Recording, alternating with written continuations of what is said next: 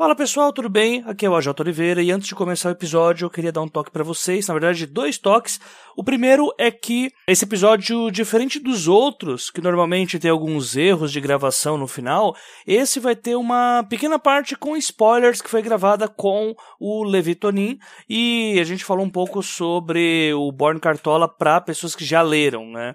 Na verdade, isso tinha sido colocado já com a intenção de cortar, mas eu achei que talvez pudesse ser interessante para quem já leu, então por isso eu vou deixar no pós-crédito, a gente vai tirar os erros de gravação e deixar essa parte, com uns 10 minutos a mais, para aqueles que acompanharam já a Born Cartola. E o segundo toque é que nós tivemos alguns problemas no microfone do convidado nessa gravação, então vocês vão notar que tem alguns chiados que ocorrem e que infelizmente não deu para tirar. Então eu vou pedir a compreensão de vocês, mas compensava muito mais eu manter o episódio do jeito que tá do que tentar gravar novamente e correr o risco de não conseguir o produto final que eu consegui com o papo com o Levi. Então estejam avisados aí e no final do episódio a gente volta com os recados.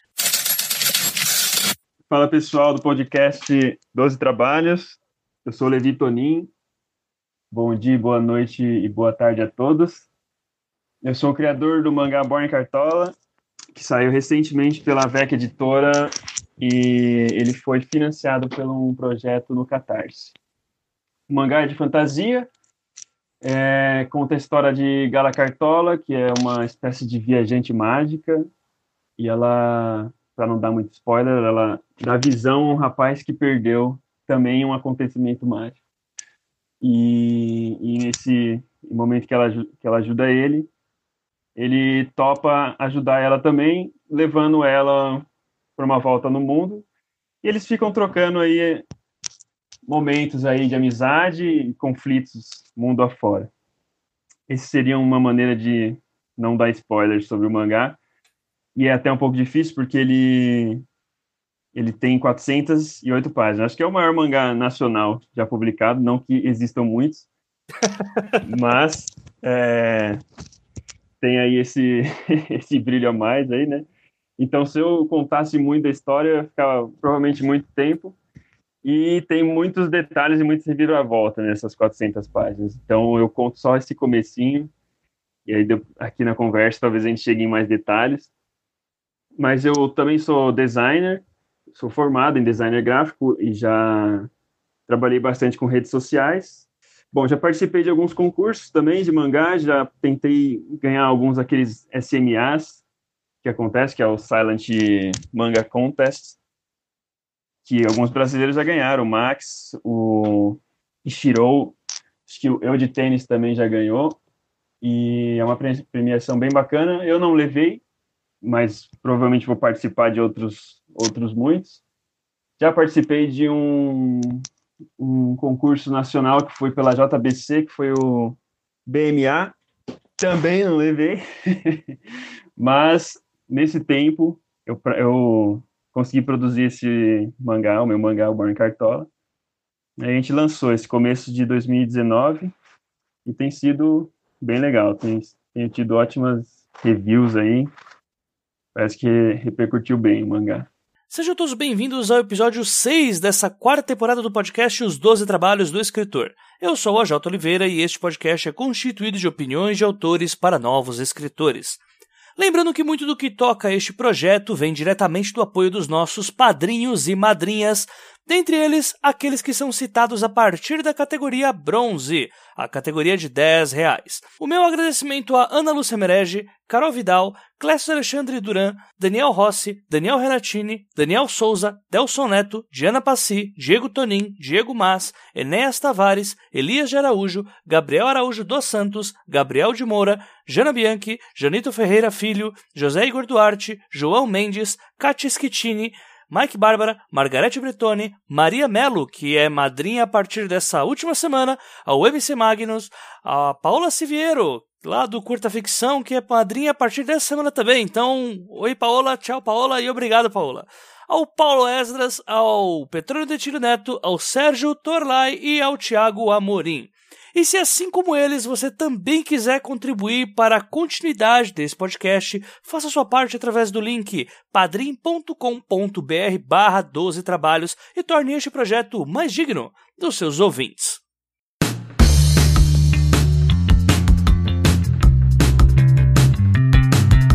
acompanhou a temporada passada do 12 Trabalhos não me viu poupar elogios ao mangá de 408 páginas que a VEC lançou, e desde então eu já tinha decidido gravar com Levi Tonin.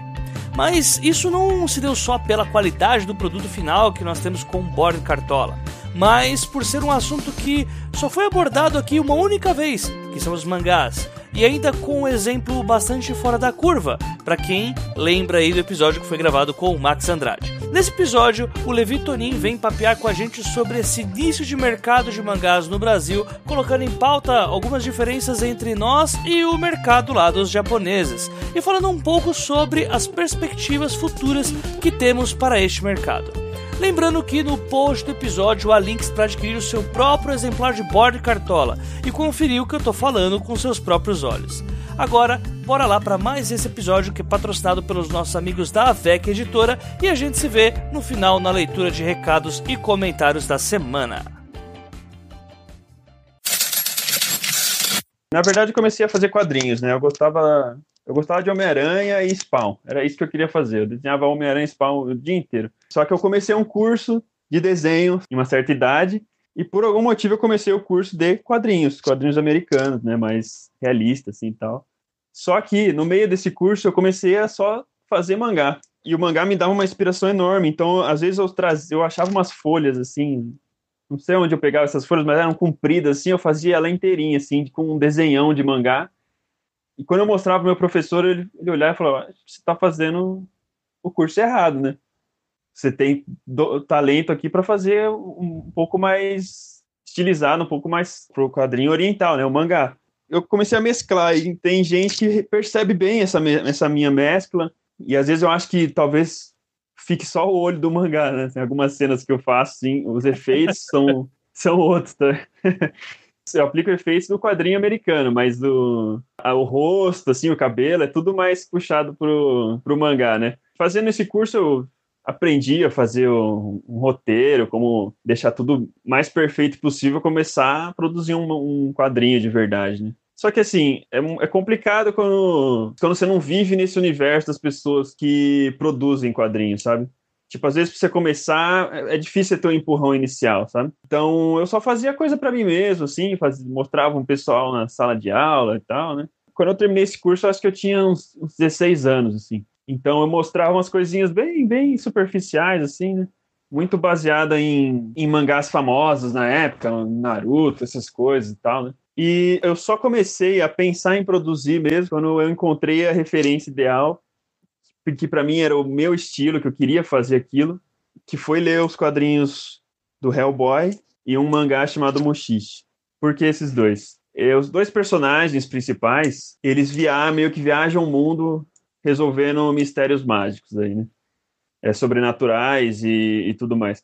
O Mushishi é um pouco mais reflexivo, o Hellboy ele já é aquela fantasia assim, como eu posso dizer, ela tem os símbolos que a gente conhece, assim, símbolos do cristianismo, aí ele viaja para outro lugar e aí muda tudo, é, tipo, já são outras, outro estilo de personagens, e só que tudo muito bem agrupado, assim, e parece que a sensação é que é possível tudo aquilo existir no mesmo universo, sabe? Onde existe o Hellboy, que é um demônio, e se logo imagina que tem um deus, e tudo aquilo fica muito bem aglutinado ali, sabe? O Mushishi, ele já é mais reflexivo, assim, tem uma, uma coisa mais poética, é uma coisa mais de balanço, assim, da natureza e tudo mais. E isso, para mim, foi o principal que me deixou mais inspirado no, nesse mangá. Então, depois que eu tinha essas duas referências, eu achei que eu já tinha o caminho para o que eu queria fazer. E esse, para mim, até hoje, é o tipo de história que eu mais gosto de ler. O resultado do mangá, que foi baseado nele, é o Born Cartola. Eu comecei o Born Cartola quase seis anos atrás, se não mais. Começou em 2012. E eu já tinha uns rascunhos muito antigos da personagem principal e algumas coisas, umas tosqueiras, assim, cara. Se você olhar hoje em dia, você dá risada, né? Tipo, umas cores muito, assim. Aí sim, né, você via referência, na, na época era mais jovem, eu gostava mais de Shonen, né? Umas cores espalhafatosas, assim. nada comparado ao que é hoje em dia, que é tipo. Balada muito... japonesa, né? É, sim, é. Então é isso, assim, é tipo, foi um, um longo caminho. Nesse meio tempo, desses seis anos, tipo, eu parei, comecei de novo. E aí já começava com outra pegada, com uma vontade de fazer mais shonen e largar um pouco essa pegada investigativa e mistério, mistério, mistério mágico para resolver. Então teve várias fases dentro do Born Cartola, né? Até chegar um ano que eu simplesmente parei, não, não queria mais continuar, perdi toda a inspiração e só voltou de verdade assim quando terminei minha faculdade e o Arthur gostou do material que eu tinha e me convidou a publicar. Aí eu já falei, opa, o negócio tá ficando sério, alguma coisa, tô fazendo alguma coisa que presta aqui. E aí então, realmente botei uma fé no projeto, assim, peguei tudo que eu já tinha feito que de traços, de traçado anterior, assim, de história que eu tinha criado, que eram no, uns 10 capítulos, e refiz tudo. Apliquei todos os efeitos novamente, porque você percebia que o traço que eu tava depois desses seis anos já não era o mesmo que eu tinha no começo. O que eu tinha no começo era muito, muito inferior. Eu tinha aprendido muito, inclusive, de como mexer nos softwares, né?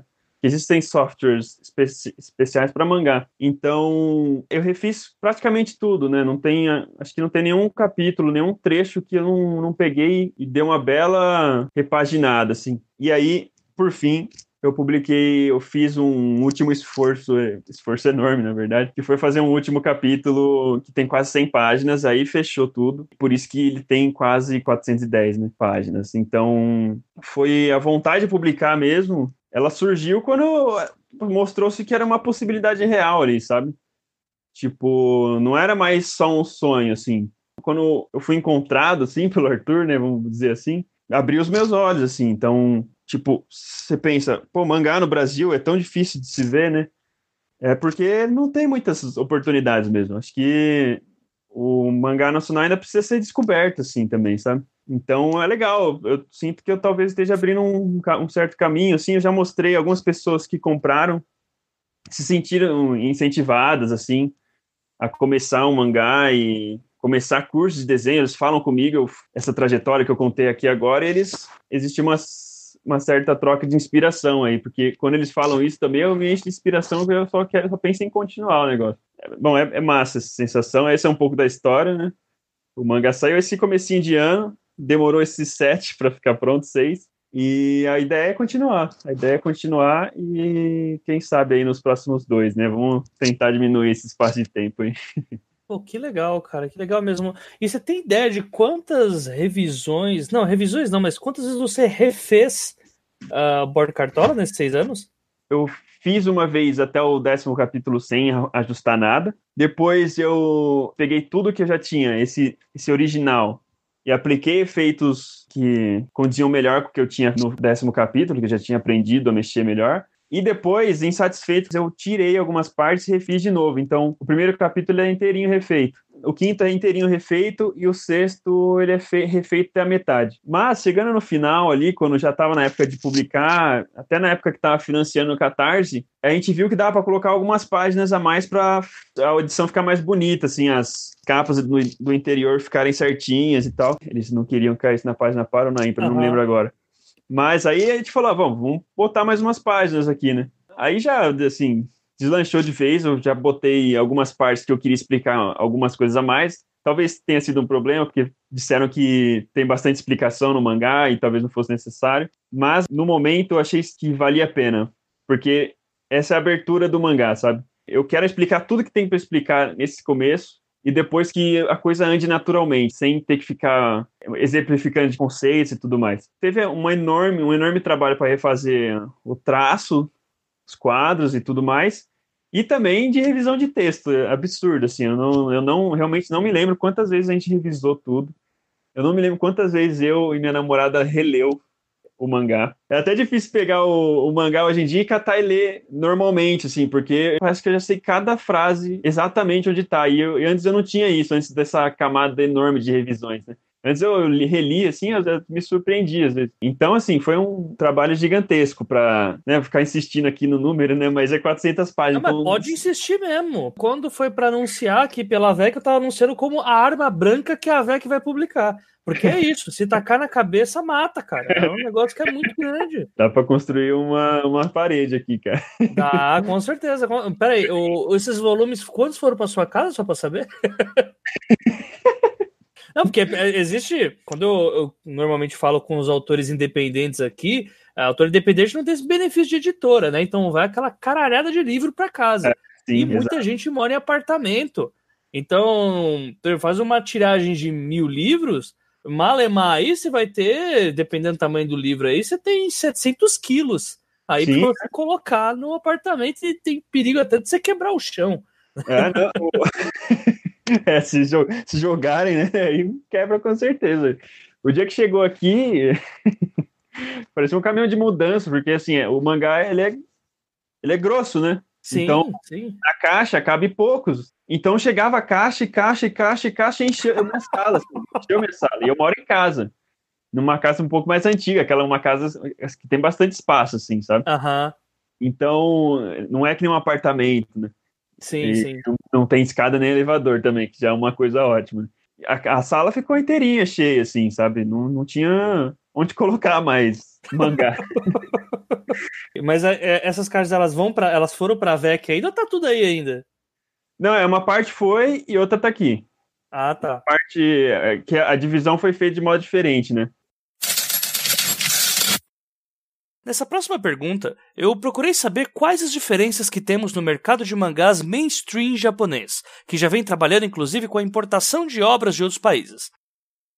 O Born Cartola eu fiz praticamente sozinho mesmo. Tipo, eu contei com revisão de algumas pessoas próximas a mim, assim. Então, colega, é, melhor amigo, um familiar. Aí eles vão lá confere, vê se a história tá interessante. Essa parte no mangá, você tem revisores profissionais, assim, né? Cara que já leu tudo, assim, né? Já sabe de tudo que tá rolando, auxilia muitos mangakas ao mesmo tempo, sabe? Às vezes dá até uma atrapalhadinha, mas. né? Que nem Quem nunca brigou com o editor, né? é. Mas aqui a gente não tem, né? Tipo, esse papel não existe muito aqui a ponto de a gente catar uma obra de 400 páginas e, e rever tintim por tintim, assim, sabe? Tipo, até porque já tinha muita coisa feita que foi feita sem revisão, assim, sabe? Tipo, não tinha um revisor mesmo. Uhum. Né? Então, essa parte é, é, bem complicada, assim, é, um, é, um, é, quase inexistente, assim, sabe? É, tipo, a gente pode pegar aí, que nem o Arthur fez uma revisão mais ampla para mim, releu, viu as partes que podiam ser melhoradas e tudo mais, mas como eu disse, depois que já tinha se passado seis anos, deu produzindo sozinho, assim, né? E, e só tendo auxílio das pessoas que liam e me davam toques, né? Então, nesse sentido, é bastante amador, assim, sabe? Tipo, não se tem uma estrutura ideal para um, uma coisa que é de produção semanal, assim, sabe? É, é, é, que nem você falou, os caras produzem numa velocidade monstro, né? O tanto de página que eles fazem por semana e o tanto de, de material que eles produzem no mês, eu acho que eu faço em um ano, né? É tipo, uhum. em, ou um pouquinho, um pouquinho mais até. Então, toda essa parte de você fazer sozinho, é, você fazer sozinho já te limita muito. Então, talvez por isso que a gente não tenha uma obra assim a nível é, que nem aquela acho que é tem um mangá francês saindo atualmente no Japão não lembro se é variante é radiante radiante e ele você vê que ele já tem um, um pouco mais de aprimoramento assim já tem um traço um pouco mais ideal para o Japão então ele tem o uma história legalzinha também. E funciona, né? Não estou nem dizendo que o mangá é incrível, mas funciona para o mercado que ele está. Só que ele está no, no, mercado japonês, ele está inserido já, né? Sim. Ele vai até ganhar um anime. Aqui, eu acho que a gente falta, primeiro passo, ter gente interessada em ajudar os, os, os coleguinhas do mangá aí, porque é, é, um mundo, assim, de, do, dos quadrinhos, né? Que ele tá muito no ostracismo ainda. Ele não tá aberto para todos os lados. É, é, até difícil ver gente que conhece mangás nacionais, assim, sabe? Então, primeiro, deve ser, de algum jeito, eu não, não sei como seria possível isso, mas mostrar que essas pessoas estão fazendo alguma coisa. Eu acho que a partir do momento que tiver uma obra assim excepcional, uma coisa gritante assim de, de, de, de tamanha qualidade, isso vai acontecer naturalmente. Eu acho que é, é um processo mesmo. Eu acho que cada hora, cada vez mais vai ter gente fazendo coisa melhor, até porque o pessoal que faz é muito dedicado, assim, isso é exemplar. Eu acho que se tivesse a chance de trabalhar no Japão, os, os caras que, fa que fazem mangá aqui teriam o, o, jeito, sabe? Eles conseguiriam ficar, dormir pouco e fazer e trabalhar nisso. É, comparar o nível de dificuldades que cada um enfrenta é, é, é risível, né?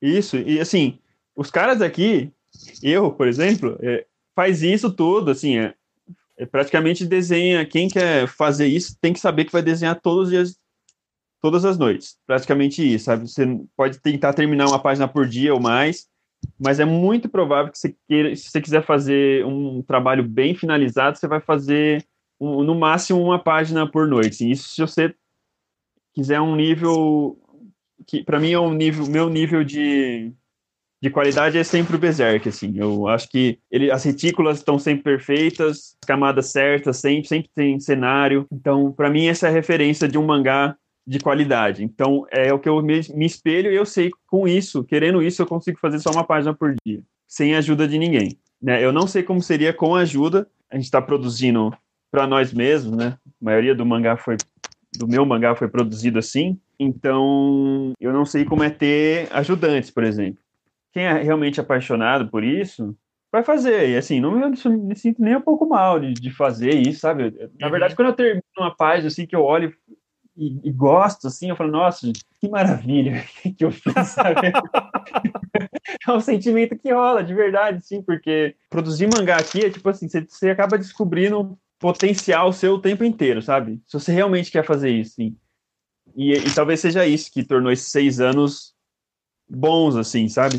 Porque uhum. toda, toda hora eu percebia, passava tempo, fazia um outro capítulo, eu melhorava em alguma coisa. Tipo, tá ficando melhor, tá ligado? Tá ficando mais rápido e melhor até chegar ao que eu consigo hoje, que é uma página fazendo com uma qualidade boa, assim, sabe? Uma qualidade que eu gosto de mostrar para os outros. Os outros têm, têm dito que gostam bastante, já me deram feedbacks em relação a algumas coisas que eu pretendo melhorar. E é isso, só que assim, pensa assim, né? É um, é um sonho quase impossível aqui, né? Fazer um mangá do começo e estourar, assim, virar alguma coisa realmente grande, assim, né? Quem que vai entrar com você nesse, nesse plano, sabe? É bem complicado, assim, tipo, Sim. não tem um, uma visão de perspectiva, assim, que você vai falar, ó, a gente vai fazer isso aqui, tal coisa, para mandar para tal lugar, para depois ser aprovado aqui para virar outra coisa, sabe? É muito aquele processo de seleção dos próprios mangás japoneses, assim, você faz uma obra inicial, um, um piloto, e aí se for legal você faz um outro episódio para um outro concurso, alguma coisa assim, e vai indo até a hora que alguém falar, ó, acho que agora sim, tá, dá para produzir alguma coisa maior. E aí surgem os ajudantes, né? Tipo, desen outros desenhistas que são tão ou mais incríveis que você, né? Tipo, é isso, não é nenhum desenhista júnior, é tipo só caras incríveis, assim, né? tipo, o cara que faz é, é, que é, é, outro monstro igual ao, criador da história, né? Então, imagina, é uma ajuda gigantesca, né? Eu fico imaginando se, se tivessem, o brasileiro conseguiria produzir um mangá filé assim numa boa, mas é complicado mesmo. É correria, é paixão, é querer realmente chegar a um ponto que ninguém chegou ainda, assim é, é, meio que eu, eu, me sinto assim com a minha própria obra, sabe? Bom, cheguei a um, consegui fazer uma coisa que ninguém fez ainda, que é publicar esse, esse tijolinho aqui. Eu sou obrigado a te provocar, cara, porque você já falou algumas vezes a palavra inspiração, e tá, quando você fala isso, parece que é inspiração peronomútil, né? Tipo, parece uma inspiração meio é, misturada com obrigação também, né? Que acaba tornando meio que uma rotina na parada mesmo, né? Tipo, é, não, ah. é, é, é tipo, é, é, por aí, assim. Eu acho que a ideia é você dominar o negócio a tal ponto que você não precisa. Isso é uma coisa de desenhista, né? Tipo, eu tive uma época que eu desenhava só com inspiração. Ah, eu desenhava uma vez por semana, tipo. aí não dá, não tem como produzir um mangá assim. Aí eu percebi que eu teria que ficar bom bastante para fazer, sim, pelo menos um nível bom em cada quadro sem ter uma super inspiração, assim. Então, você tem a vontade de terminar, né? Talvez seja um, um nome mais adequado, né? tipo, vontade de, de deixar mais, mais arrumado possível, assim. Mas inspiração é, é, é, é, é, um pouquinho mais difícil de alcançar. Talvez, eu não sei se eu, se eu confundi ou não, mas quando você está nesse nível de produção de um mangá, manter a inspiração todo dia é muito difícil, né? Tipo, pense em um dia de trabalho comum que você se estressou, assim, já fica um pouco complicado. Agora pensa que às vezes nem sempre você tem certeza do que, que você quer fazer numa história. Você vai, vai, vai surgindo diversos probleminhas aí que vão tirando a clareza que você tem de um momento de inspiração. Então, às vezes, você até tem a inspiração, só que você não consegue achar meios de colocá-la em prática. É barreiras, né, que entram na sua frente, assim, e você não consegue alcançar o que você queria. Então, acho que o ideal mesmo é treinar bastante e, e dominar bastante a arte do mangá a ponto de você não precisar ficar dependendo o tempo inteiro de inspiração e fazer certas coisas com naturalidade. Então, um dia que você realmente está com gás ali, com o que dá pra gente chamar de inspiração mesmo, você consegue dar 120% mais, né? Isso, isso, é, né? Por aí, tipo, é parte da evolução do artista, né? Tipo, você tá aqui, tipo, eu conheço um, um dos meninos que me procurou depois que eu produzi o mangá, começou a fazer o curso e tal, e ele já percebeu diferenças, assim, então é meio que isso. O auge dele atual não se compara com o que era o, ao começo do ano, assim, sabe? Então, é, essa é uma evolução comum, tipo, o seu auge anterior é o básico que você faz hoje em dia, sabe? Então, Sim. eu acho que é o caminho de dominar essa, essa arte, né? e eu acho que é uma arte complexa do mangá. Tem hora que realmente tem que quebrar a cabeça para conseguir fazer alguma coisa porque ele tem aspectos tão peculiares dele ali que você tem que literalmente buscar referências, assim, né? Tipo, treinar os olhos para e, e sua mente para conseguir expor o que, o que você quer, sabe? E saber como os caras fariam, assim, como seria legal de se fazer, como é um, uma, um, seria um mangá de verdade, assim, sabe? É um tipo de quadrinho complexo, assim. Sim, sim, sim. Não, total, total. E até para deixar claro para o pessoal aqui, será que é, eu fujo um pouquinho, mas como que você consegue definir a diferença entre o mangá e o quadrinho que a gente tem aqui mesmo, o HQ? Você pode ir tanto pela linha do, dos nacionais, quanto até pelo, pelo anglófono mesmo, que chega aqui, né, que acho que é o que o pessoal mais consome. Como que a gente consegue editar uma diferença mesmo, até para dar mais ênfase a isso que você colocou sobre mangá ser uma, uma arte complexa e tal. É, eu acho que assim, o, mangá ele é, é é, que, é que tem muitos, né? Muitos estilos, mas eu acho que o, o, mangá ele tem uma característica assim de cavar os sentimentos dos personagens de um jeito muito especial e assim se você comparar obras, por exemplo, o Shonen, ele chega a ser até meio cafona às vezes. Alguns clichês que se repetem e tal, que já é esperado. E enquanto você, quando você compara com quadrinhos americanos, assim, você vê o, tipo de texto de cada quadro, assim, é muito diferente, né? Sempre essa coisa do americano buscar uma coisa mais realista, enquanto os japoneses, eles como eu poderia dizer, tudo impulsiona para uma, uma coisa aventuresca, assim, né? Tudo é uma emoção que tá sempre te empurrando ali, tá meio que bombando sua cabeça, assim, te preparando para uma outra quebra que vai vir, vai te surpreender, ou uma emoção muito grande de você ver o cara conquistando algo. Então, acho que a emoção do japonês se torna muito mais explícita que nos quadrinhos americanos, assim, sabe? A emoção dos personagens. E, consequentemente, as ações, né? O mangá te mostra o cara chegando até você, né? O quadrinho, eu tenho quadrinhos americanos que eu amo, assim, de heróis, né, por exemplo, comparando aí dois estilos de, de aventura e fantasia, né? E o, quadrinho americano, assim, mostra um helicóptero ali e no helicóptero o Wolverine tá, tá nele. No próximo quadro, o Wolverine já desceu e já esculachou o cara que tá lá embaixo.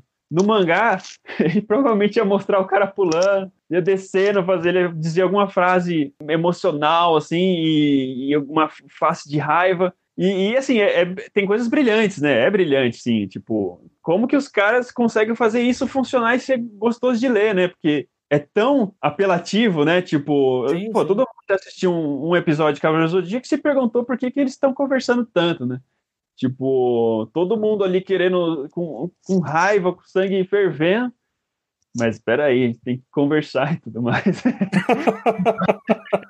assim, tirando a brincadeira, mas acho que todo mundo já tirou sarro disso, assim, e tal, né? É, é, é da arte e é o que faz ficar legal, né?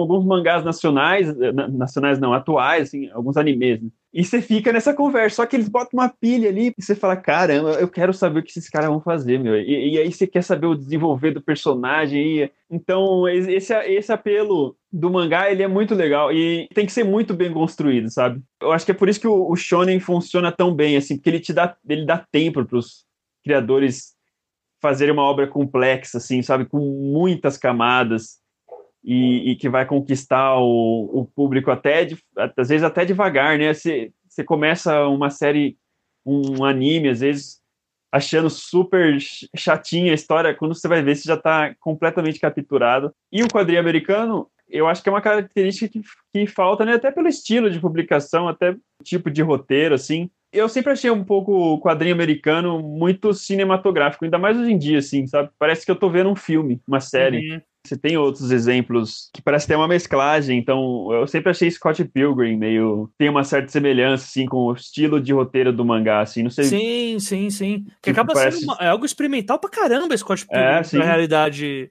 né? É, não, com certeza. E ao mesmo tempo você tem mangás que também não são tão assim, né? Não tem tanto sentimento. Então, eu talvez esteja falando aí mais do shonen, né? O shonen, sim, sim. comparando o shonen com o quadrinho o quadrinho de super-heróis americanos, assim, que, uhum. que, seria o equivalente, talvez, né, de vendas até.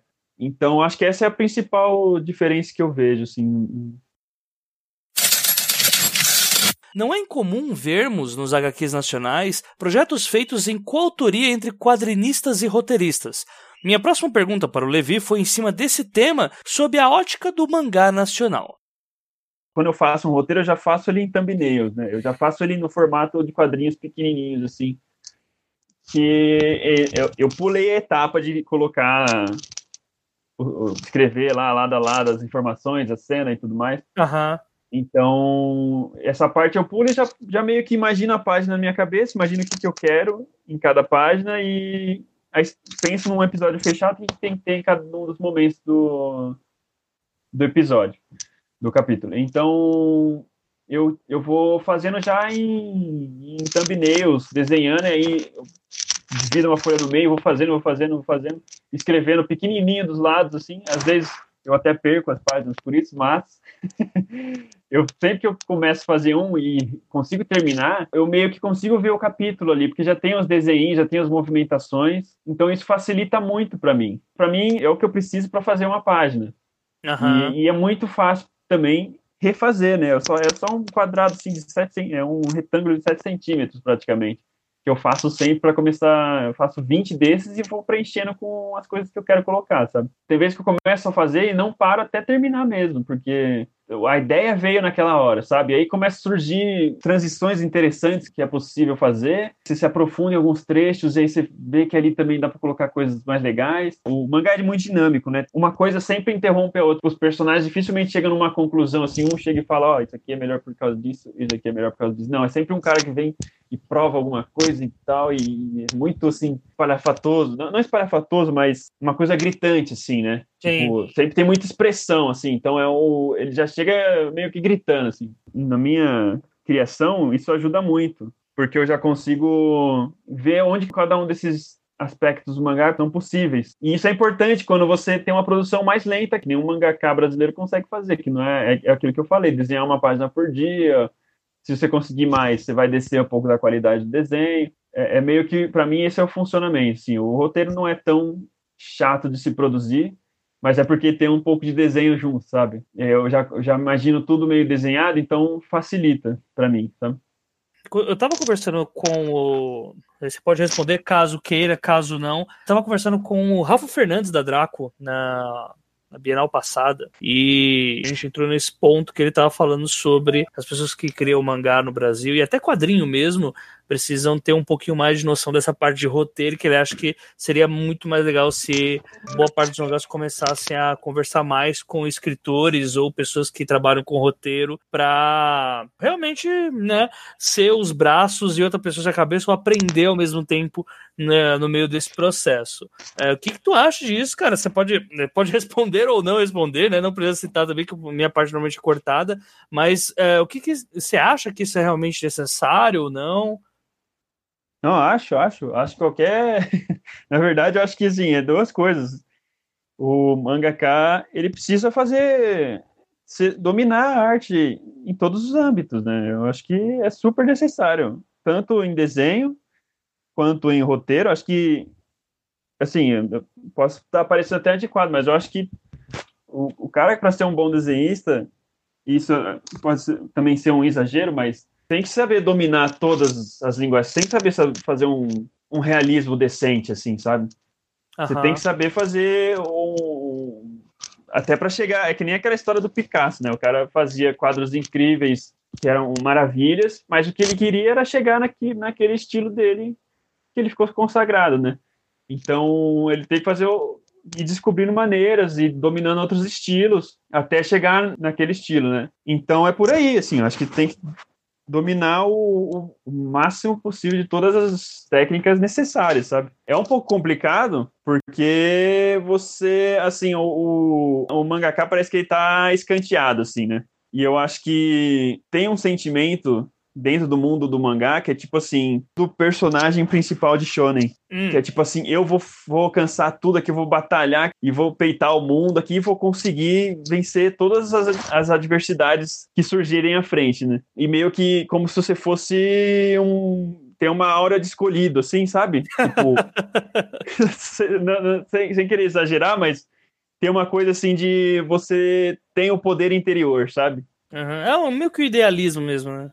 Isso. Então, assim, é conflitante, porque ao mesmo tempo você pega um, um mangá, qualquer bom mangá, o cara treina pra caramba também, né? Então, eu acho que o caminho mais correto para qualquer artista começar a fazer alguma coisa é ter a noção que você vai precisar ter um, aprendizado enorme, assim, sabe? Então, isso, eu acho que é importante estudar isso, assim, muito.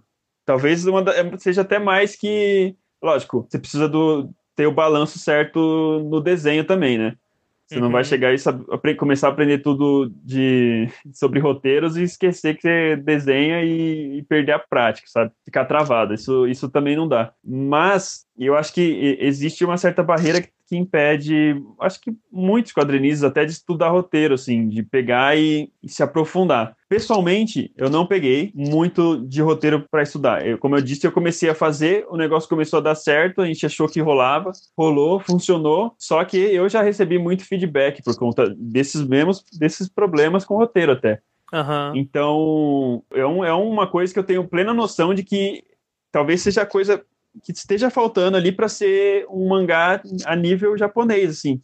Que é um mangá que tem cara por, tipo, ajudando, que é um mangá que tem editor, que é um mangá que vai ter cara todo momento te dando dicas. Se você bater um telefonema, vai ter um cara de uma editora que vai te ajudar a dar uma solução, porque além disso, como eu já disse, é um trabalho, né? Então você tem um, uma coisa ali que é tipo vai te manter vivo, manter vivo, te dar qualidade de vida, né? Então, é, é mais fácil aprofundar quando você tem esse, esse essa facilidade, né? Uhum. Talvez comece por aí, mas é, é óbvio que para uma coisa, um mercado que nem existe ainda, ter um expoente você vai falar, isso aqui é uma obra-prima de roteiro, isso aqui é uma obra-prima de. Pois é. Eu até pergunto isso porque, assim, na... é uma coisa que eu já vejo acontecer com os HQs, até depois desse boom com os HQs, acho que começou a rolar mais, né? De haver parcerias mesmo, até dentro da AVEC mesmo, a gente já vê que boa parte dos quadrinhos da AVEC são feitos em parceria de pessoas que uma parte com o roteiro, outra parte com os traços e tal, né? Daí, acho que naturalmente é mais difícil encontrar isso com mangá, porque é até mais difícil encontrar pessoas que fazem mangá, né? Então, proporcionalmente, é mais complicado mesmo para encontrar. É, eu acho que a parceria, ela vai pouco a pouco surgindo, assim. Eu, eu acho que é um caminho até necessário para o mangá, né? Eu tenho, é um caminho que eu estou investindo, aliás. Eu, eu tenho um camarada que é o Roberto Silver, e a gente está apostando aí em um mangá sobre cangaço já tem um até. Eu percebi essa falta de noção, uma, de noção, uma noção mais profunda de roteiro, assim. A gente meio que entrou em contato, a gente já se conversava e eu falei, pô, eu acho que essa história dele é massa. A gente vai tentar, que é tipo um, vai ser tipo um spin-off de Born Cartola, então talvez quem acompanha a página já sabe disso, mas talvez quem não vai estar tá recebendo como em primeira mão aqui. Mas vai ter um, um mangá spin-off de Born Cartola sobre um cangaceiro que existe dentro do universo. Já tem alguns mangás de cangaceiro no Brasil, já vi uns dois que eu pretendo fazer. Já, eu já tenho um universo mágico inteiro ali criado. Então a gente vai pegar esse universo e vai adequar um, um outro personagem, uma outra realidade para ele. Assim, o, a maravilha disso tudo é que o, o Roberto ele é vizinho da cidade que teve mais presença dos cangaceiros ali. Então, assim, aí, tipo, bateu certinho, sabe? Vai, sim, sim, eu, eu, a gente já, ele já escreveu algumas partes para mim, eu achei sensacional. Então, é, talvez seja o caminho que eu, que eu deva trilhar, assim, sabe? Eu percebi isso também. Eu acho que o, o Rafael tem, tem razão, muita razão nisso. Na verdade, e tem até uma história curiosa. O Rafael me deu uma dica de, de uma época de, não sei nem se ele se lembra disso, mas uma vez ele me deu uma dica para mim ajustar o mangá, assim, deixar o traço mais refinado para uma, tipo, para ficar bonito, assim, para uma publicação. Aí foi o que eu fiz. aí, é, não, então, mas acho que é isso. Tem, nem todo mundo tem um talento natural, sabe? Então, o domínio da arte te dá plenas condições de fazer uma coisa com muita qualidade, sabe? Então, é importante saber dominar o roteiro, dominar o desenho e chamar gente. Se você não quiser, não conseguir, não se achar em condições ainda de dominar os dois, acha alguém com um interesse semelhante ao seu, sabe? E hoje isso realmente é muito comum na VEC, isso é gigante e todas as obras são legais, todas saem maravilhosas. Esse sentimento do, de ser um herói por ter produzido um mangá, tá ligado? acho que ele não pode prevalecer tanto. Ele é legal, tá ligado? Mas o mercado não é tão grande assim pra você falar, nossa, esse é o melhor mangá nacional, tá ligado? É, uhum. tem... não tem muito o que fazer, sabe? E se vocês gostaram do bate-papo com o Levi Tonin e querem saber um pouco mais das coisas que ele está aprontando aí para o futuro. Bom, é, o mangá, como eu já disse no começo, ele é bem extenso, né? Então, tem muitas partes. Você consegue ter, acho que, bastante sentimentos diferentes lendo ele, porque você passa por, por exemplo, por uma jornada do herói que é um pouco menos, tem um pouco ênfase dentro da história, e ela tipo é um background, enquanto o personagem que seria o personagem principal, ele te, ele cria uma trama é, mais complexa e aí você tem que ir desvendando o que acontece no mundo e com esse outro personagem que é a visão do leitor, certo? Então você tem uma uma estrutura que existe quase uma separação entre o personagem principal e o secundário, né? Que é quase você pode aí dizer que até são dois, dois personagens que dividem o mesmo espaço. Então, enquanto um toma atitudes secretas, o outro está perdido nesse mundo ainda sendo descoberto por ele. E, ao mesmo tempo, as ações que o outro personagem toma mudam tudo o tempo inteiro. Então, sempre o personagem secundário vai se encontrar em novas em, em, novos cenários assim, totalmente aleatórios. E esse é um dos principais, talvez uma das coisas principais de Born Cartola é que tem esse apelo de se criar coisas absurdas novas a cada página. Assim. Então, em todo capítulo tem momentos que torna-se outra coisa assim o mangá. Então, por exemplo, capítulo 10, você tá lendo e aí você tem aquela explicação de como funciona o universo e do nada você já tá em uma história praticamente uma história da Disney ali, né? Tipo personagens famosos e, e uma estrutura para criar o, o que seria o final da história. Então tem muitas transições e, e tem um eu, eu, eu tento colocar o máximo possível disso que é ter uma um mundo mágico onde você não não, lide com clichês apenas. E por mais que o Born Cartola seja a história de uma menina com uma cartola que tira coisas de dentro da cartola, eu tentei fazer isso não parecer uma história de mágico de circo e ter seu próprio conteúdo original, assim, sabe? Então, nessas 400 páginas, o que domina a maior parte dele é, são personagens é, tentando entender o mundo deles em um, em um universo que é, ele é completamente aleatório, que as pessoas podem ir de um lado para o outro em segundos, e que cada pessoa tem um chapéu e cada chapéu tem uma ligação com outra dimensão. Então, tipo, ele tem uma abertura para coisas absurd, absurdas, enormes. E isso eu acho que é muito conseguir fazer ser bem aproveitado. Eu acho que é o forte de Born Cartola o próprio formato dele, ele já é, tem um pouco de uma, uma certa mística, assim, ele, você vê que ele tem uns simbolismos na parte interior da capa, no, nas partes de dentro, dentro das capas que tem dentro, dentro do mangá, que separam os capítulos, ele também tem simbolismos, cada uma delas eu pensei para ter, eh, tem umas, algumas mais, outras menos, dependendo do capítulo, mas você pega o último capítulo ali, você consegue é, revelar ele só pela capa, você consegue entender o sentido dele só pela a capa que tem no interior. Então, eu, eu tive bastante cuidado para deixar isso bem claro e, e, usar isso que eu acho que é um ponto forte meu, que é saber usar um pouquinho essa linguagem dos símbolos, o símbolo, o símbolo bruto, assim, né? Tipo, como é com o personagem secundário que tem um olho desenhado, sabe? Então, isso é muito aproveitado durante é, a história. Então, você pode pegar o capítulo 6 tem um trecho inteirinho que ele é só de símbolos, que é um sonho. E nele você consegue desvendar, é claro, depois de ver o desfecho, você vai, se você olhar esse capítulo novamente, você entende a história quase inteira ali do que aconteceu. Então, esse é um cuidado que eu tive. É, é uma fantasia que ela, ela abusa desse, do surrealismo. É, tem momentos como eu já disse, muito aleatórios, assim, que é para surpreender mesmo, que é para te levar para um outro lugar, tipo, te surpreender, sem deixar tudo sendo extremamente confuso, sem deixar ser uma cópia do, do como é que é, do aparatar lá do, do Harry Potter, tentando evitar esses clichês de magia, e, e, e, é isso, né? Tem um background, assim, as magias são explicadas de um jeito totalmente fantasioso, mas que dentro do cenário ali vai fazer sentido. Então não é só dizer uma palavra mágica ou coisa assim. Bom, acho que o traço a gente já, já, a gente já comentou bastante, tipo, é um traço que eu tento deixar um nível de qualidade alta. Eu, minhas referências é para ser assim, sabe? Eu, eu prezo por isso. É tipo, é tipo aquela coisa, eu sei que eu sei fazer isso, então eu tenho, eu sinto uma certa obrigação de colocar o, o traço bonitão mesmo, tipo, deixar ele no máximo que eu consiga fazer, sabe?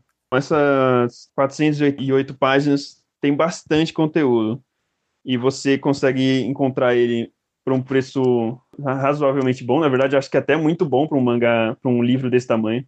Ele não é colorido, PB mesmo, como é tradicional no, no mangá. E você consegue achar na, em, bom, em diversas lojas, que já tem até nas lojas americanas, já achei. Mas você consegue achar na, na Vex Store, que está na Amazon também. Você consegue comprar direto comigo, aí você me acha pelo Instagram, Levi Tonin underline art, ou Born Cartola, arroba Born Cartola, você acha no Instagram assim. No Facebook você acha o, a página oficial, é só digitar Born Cartola, você consegue me contactar por lá, pelo Instagram. Comigo você consegue comprar, além do mangá é, mais barato, você tem a possibilidade de comprar o pôster, e tem um pôster que é bem especial, que bastante gente elogiou, que é o pôster que vem com a explicação de todas as tatuagens da personagem principal. Talvez a gente não tenha comentado nisso, mas os poderes da personagem principal são inteirinho, inteiros é, relacionados a desenhos do seu corpo e as magias surgem daí. E não é coisas pulando cobra saindo da, da tatuagem de cobra, tá? Não é isso. então é isso. Aí na VEC, você acha na VEC Store, você consegue comprar no site também, acho que você é direcionado para a própria loja.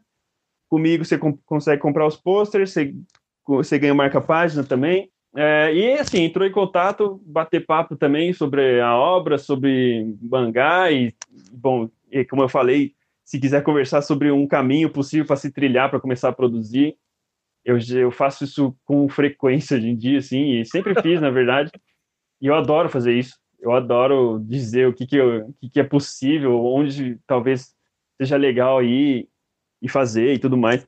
Eu acho que é massa, é uma participação bem, bem importante para esse segmento do, do quadrinho continuar também, para o mangá continuar, chegar num bom estado, que eu acho que é o que, bom, toda a galera do mangá, acho que toda a galera do mangá quer ver um mangá nacional de qualidade, assim, tá, sabe? Chegar no, no nível mais alto possível, sabe? E, é, e acho que é isso, tem que é, tem que conhecer as obras, o trabalho que você faz aqui é monstro de bom, assim, sabe? É, tipo, é essencial. Eu agradeço a você, Jota, obrigado pelo espaço.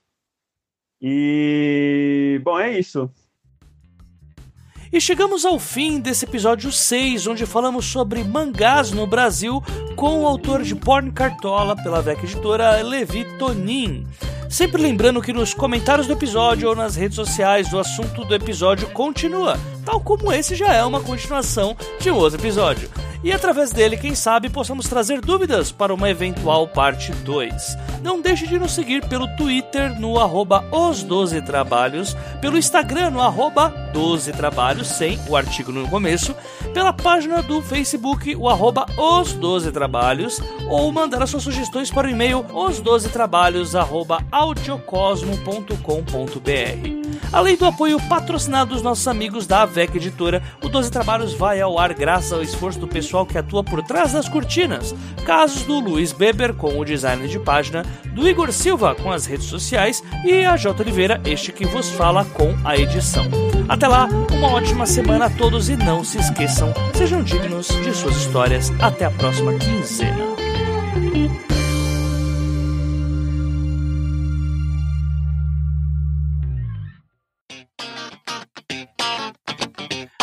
Comentários e recados da quinzena do podcast Os Doze Trabalhos do Escritor. Leitura referente ao episódio 5, que foi gravado com Gabriel Tennyson, sobre a primeira publicação numa grande editora. Mas antes de começar o, a ler os comentários que foram feitos pelas redes sociais ou pela página também da Audiocosmo, eu gostaria de deixar aqui o meu agradecimento para todos aqueles que compareceram na semana passada na PocCon da Vila Mariana e deram um pulo lá no stand da VEC Editora para falar comigo e com a Lígia também.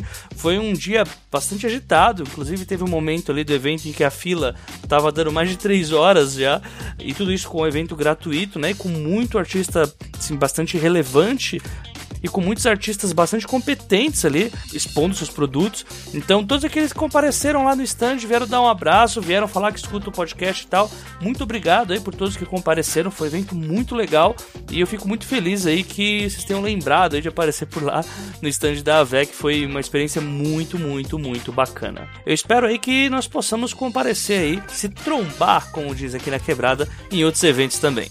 É, no primeiro recado, eu gostaria de avisar que nós acabamos de bater 70% da meta no Padrim para termos o Pergunte às Damas quinzenal. Isso mesmo, estamos quase lá, gente.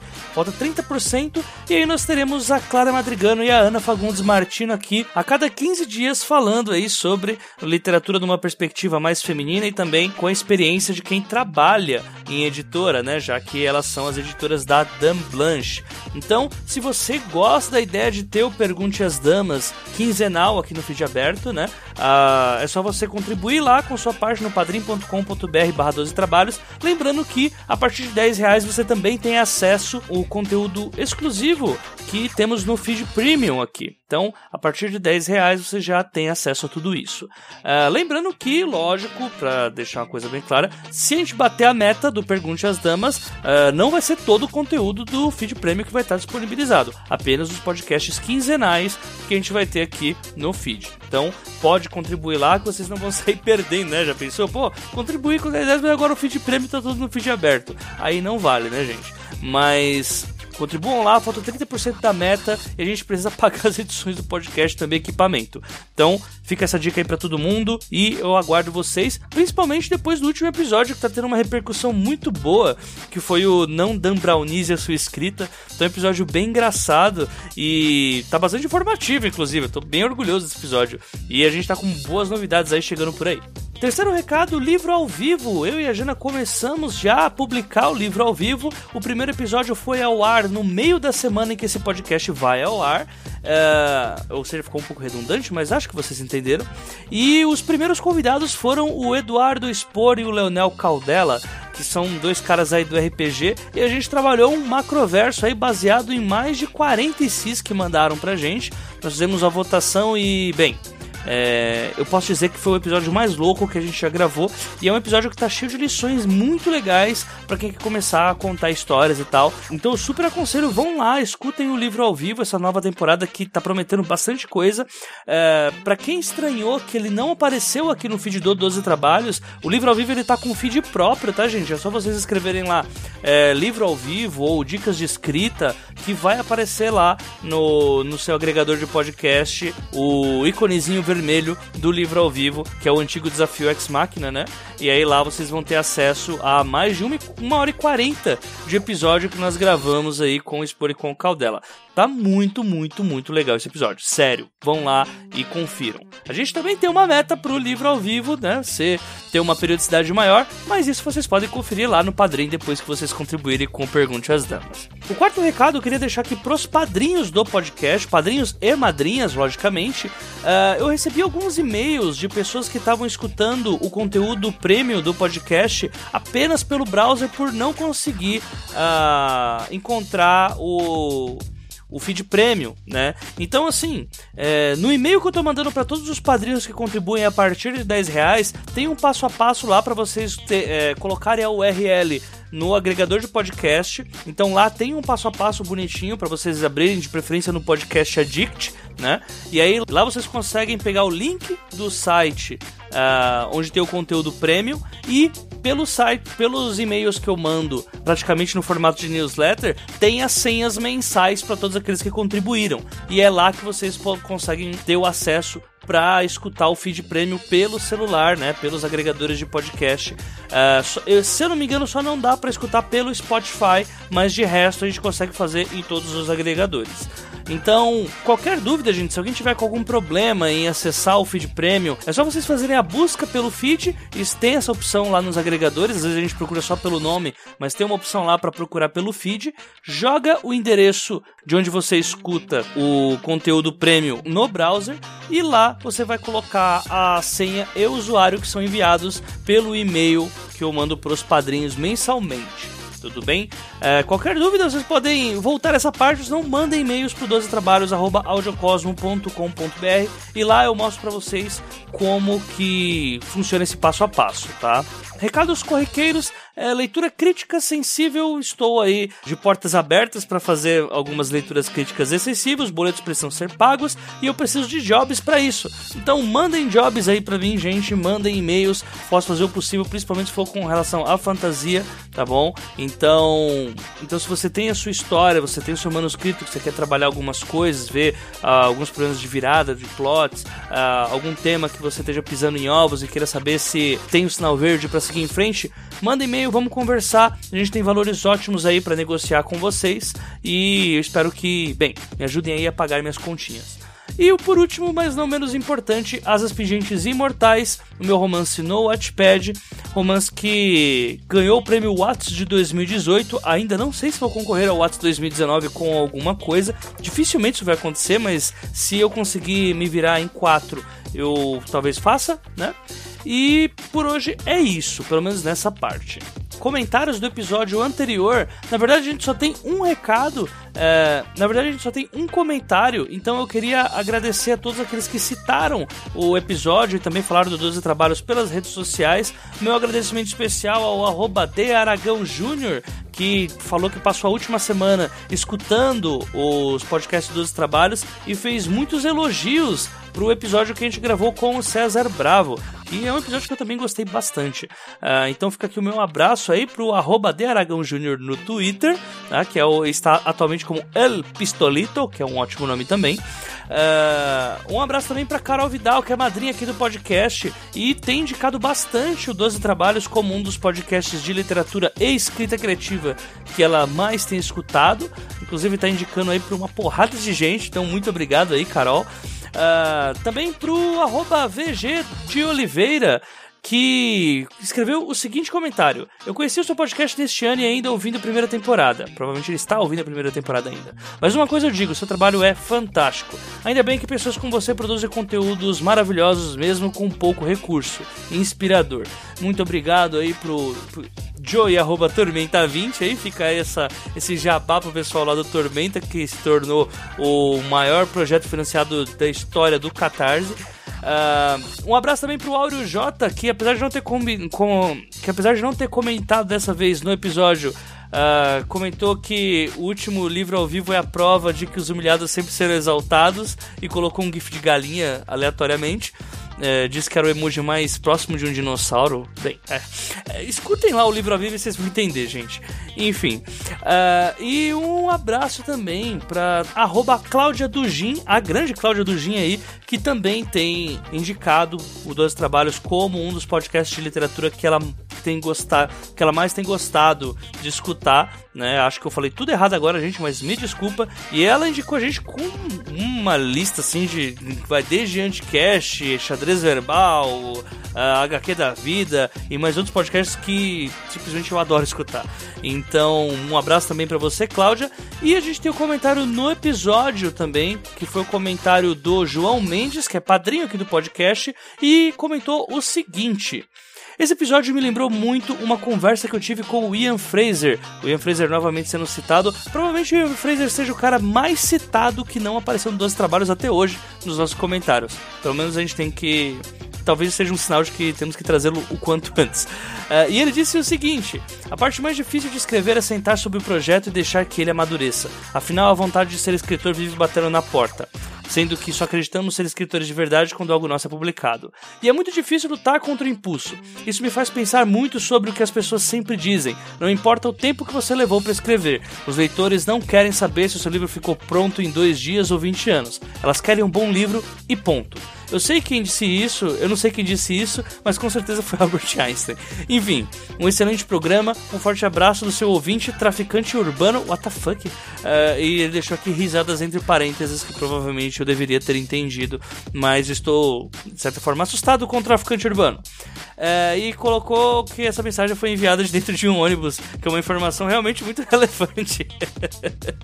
então, muito obrigado aí pelo comentário, João. É, e, e o episódio passado que foi gravado com o Tênis foi um episódio realmente bem legal nesse ponto, assim, de mostrar o quão é necessário ter paciência, né, quando a gente está trabalhando com literatura.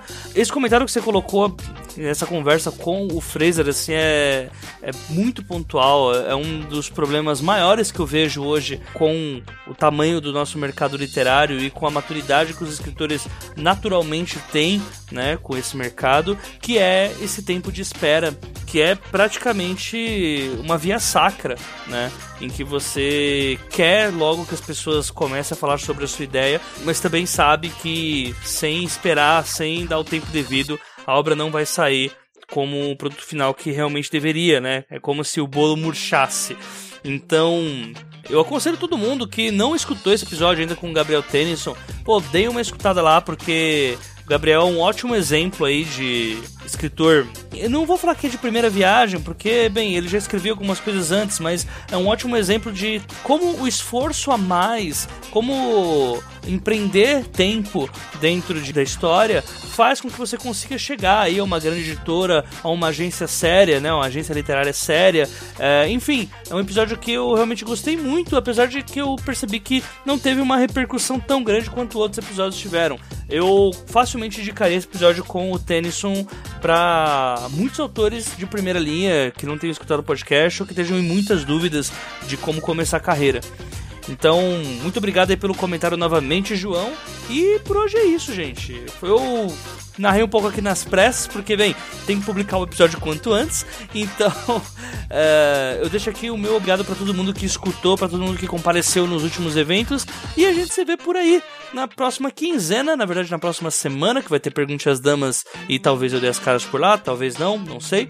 E a gente se vê por aí, né? E, ah, sempre lembrando que mandem seus ICs lá pro livro ao vivo, esqueci de avisar isso. Uh, a gente vai gravar o próximo livro ao vivo quanto antes, então quem escutou manda seus ICs. Quem não escutou, por favor, se purgue desse pecado e vai escutar. E depois manda seu IC pra gente. Um abraço para todo mundo e falou!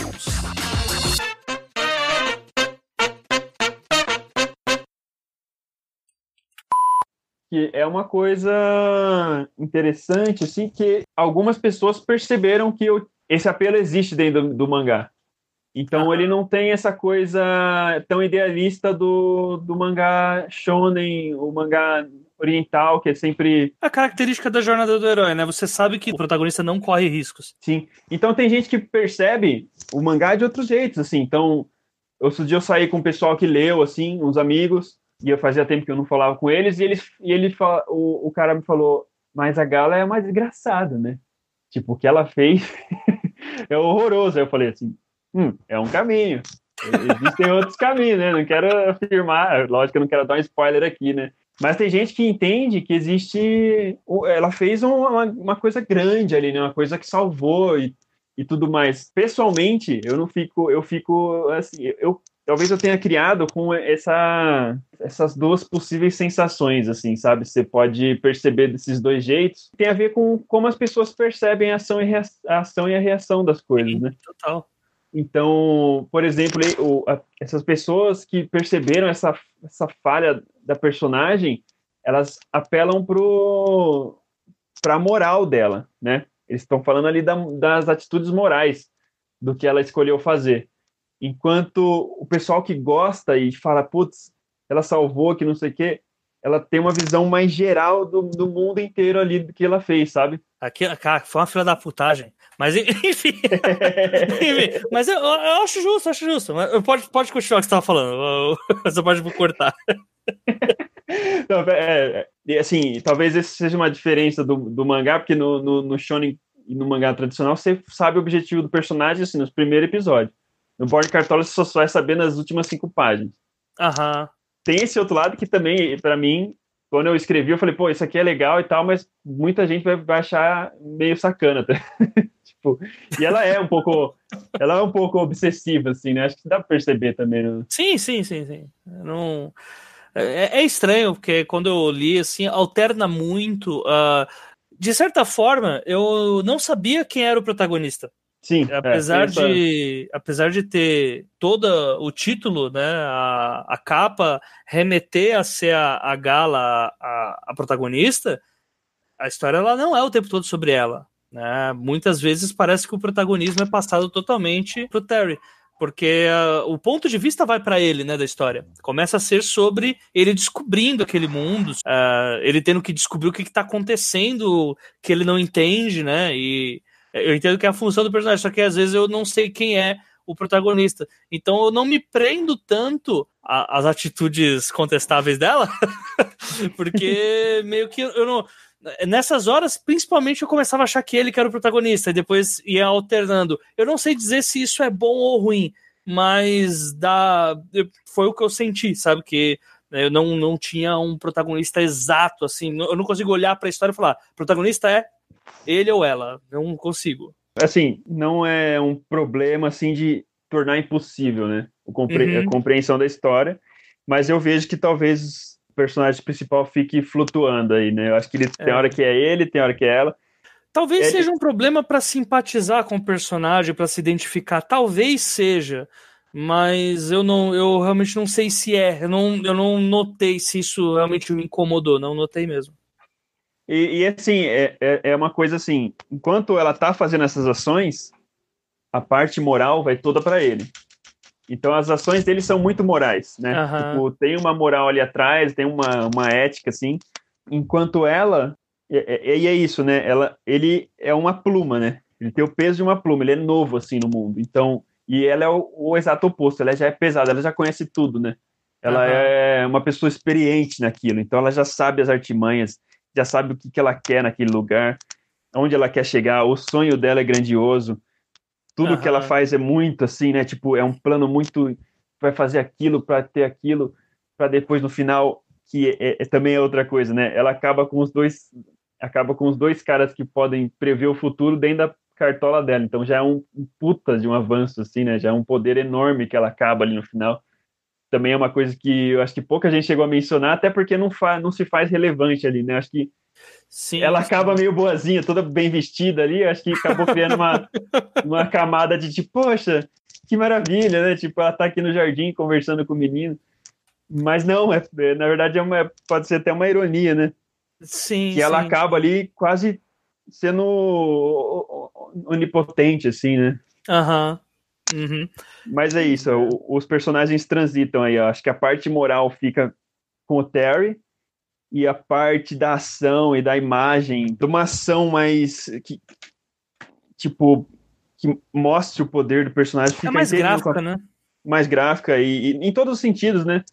Uhum. Tanto dentro da história quanto numa, numa visão mais técnica fica por parte dela, né? O, o, é só ver os textos dos dois assim, a, ela é rápida, os textos dela como costumam ser mais rápidos e o Terry ele sempre está mais reflexivo, assim, tem Sim. passa por problemas mais que eh, são problemas da alma ali, assim, vamos dizer assim, problemas do espírito, enquanto ela tem problemas no mundo real, né? Uhum. No mundo tátil material.